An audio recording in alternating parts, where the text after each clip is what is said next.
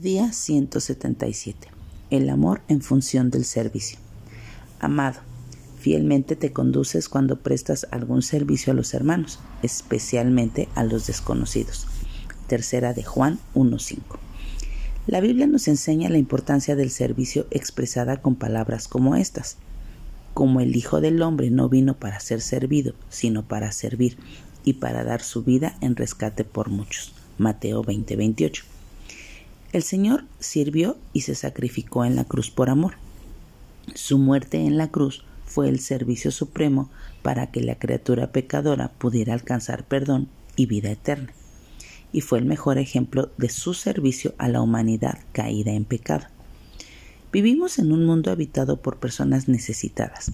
Nuestros semejantes necesitan lecciones y ejemplos morales de altruismo, alimentos materiales, espirituales, compañía y solidaridad en los momentos difíciles.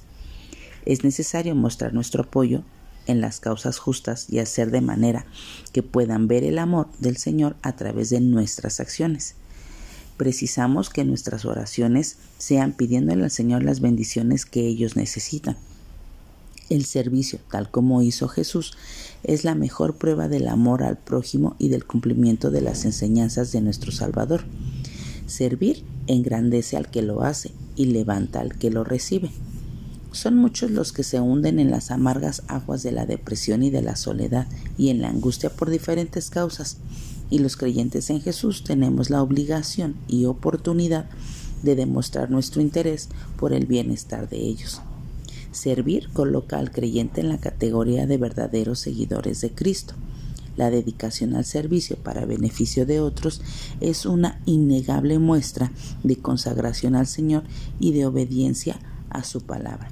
Así es que hoy, más que nunca, sirvamos porque servir trae gozo y obedecemos el mandato de nuestro Señor Jesucristo.